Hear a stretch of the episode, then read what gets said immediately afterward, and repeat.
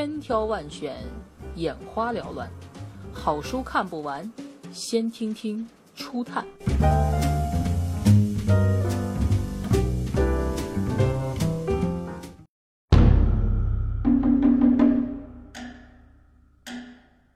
低欲望社会，全世界都在低欲望社会化，日本正迎向美丽的衰败。在《大前流心理经济学》一书中，大前研一曾经指出，日本是世界上第一个将掌控国民心理与掌控经济视为同一语的国家。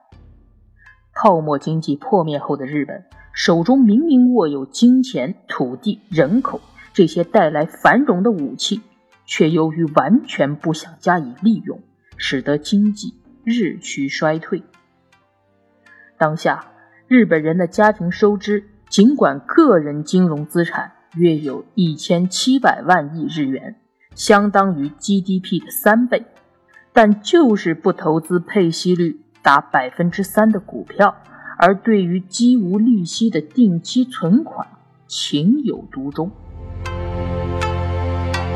日本人低欲望这个倾向，与其说是单纯的经济现象，还不如说。是日本在各方面表现出的社会现象，比如，日本全国空巢率高达百分之十三点五，而就算推出超低利率房贷，也不见房贷申请者有所增加。这个现象的背后，有着年轻一代日本人的想法，不想承担责任，为此，即使进了公司，也不想出人头地，将结婚。视为重荷，将买房贷款视为一生被套牢，这是日本年轻人的主流想法。在一九八零年代的欧洲，曾经有过类似的光景。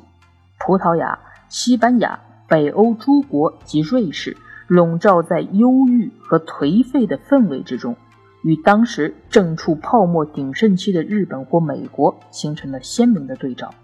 让我们窥视到了斜阳国家的现实一面。现在，日本劳动人口每年以四十万至六十万的速度在减少。这些减少的人口若用移民做填补，十年间就可以接受四百万到六百万人的移民。若用这样的规模来增加数百万想法、感觉和生活习惯完全不同的人，毫无疑问，这个国家的景象就会陡然一变。与其他国家相比，日本作为岛国更容易形成同质性社会。由于来自外部的刺激非常少，因此很难培养出走向世界、富有积极进取精神的国民。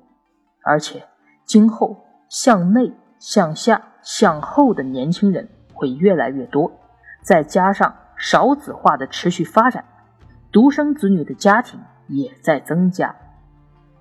另一方面，在同质内向型社会里，宅男宅女们虽然整天封闭在家中，但也感觉良好，人也渐次变得幼稚化，甚至退化。如果人人都这样向下沉沦无作为，必然不可避免地导致社会和国家的弱体化。突然有一天，原本感觉良好的摇篮一下变成了墓地。这就是所谓的“温水煮青蛙”现象。与同质内向型社会相对应的是奇人异才不断聚集的社会。在这样的社会里，充满了各种刺激，上进心成了支撑人们勃发向前的动力。在国会上，曾经通过并已经实施的公职选举法修正案规定，选举年龄的下限从二十岁。下调至十八岁。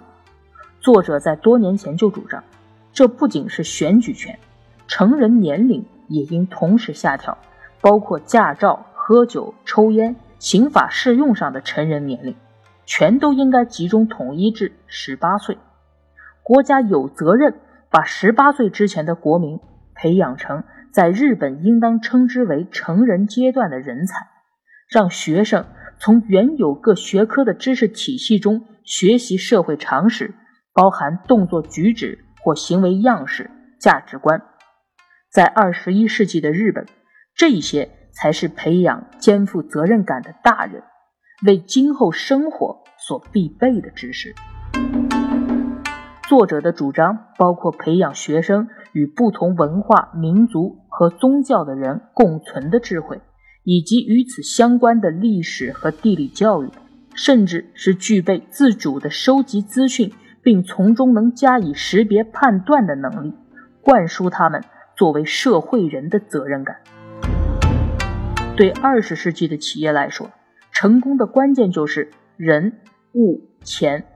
如今的社会。到处充满了物和钱。身处二十一世纪，事业成功的关键就是人，人，人。而且，拥有多少顶尖人才则变得至关重要。